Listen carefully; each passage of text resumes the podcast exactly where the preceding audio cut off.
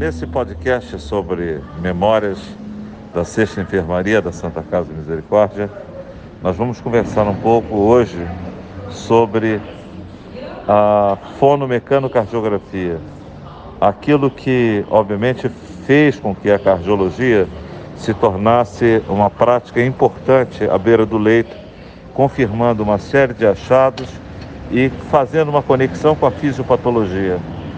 A, a fonomecanocardiografia da Santa Casa, como já foi explicado pelo professor Luiz Augusto de Freitas Pinheiro, foi muito bem cuidada, né? E obviamente pessoas como Munir Murá uh, e uh, o Ricardo Maia foram pessoas que tiveram esse papel importante de eh, validar e obviamente cuidar da, da educação e do treinamento de beira-leito, conectando os dados da história, do exame clínico, do raio-x, achados hemodinâmicos e os achados de fonomecanocardiografia, o pulso arterial, o pulso venoso, ah, o apex cardiograma e os dados da ausculta cardíaca. Da fonocardiografia, eu diria a vocês que a mecanocardiografia ela é a transição da arte clínica para a ciência clínica beira do leito. Dr. Mackenzie, né, a escola é, de Edimburgo, uh, Dr. Thomas Liu, né?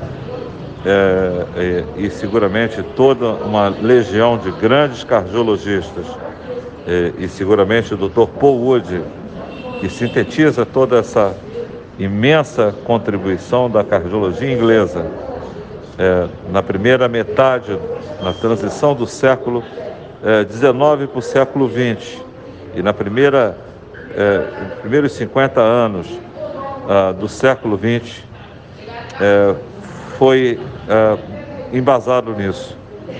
Com certeza, Sir William Osler é, e todos aqueles que é, contribuíram para o entendimento da endocardite infecciosa, das doenças orovalvares, da própria insuficiência cardíaca nessa escola, uh, foi se apropriando dos métodos de uma propedêutica de beira de leito, conectando os achados de história, exame físico uh, uh, e os achados da fonomecanocardiografia, da eletrocardiografia, uma nascente ciência que foi se consolidando e foi muito importante.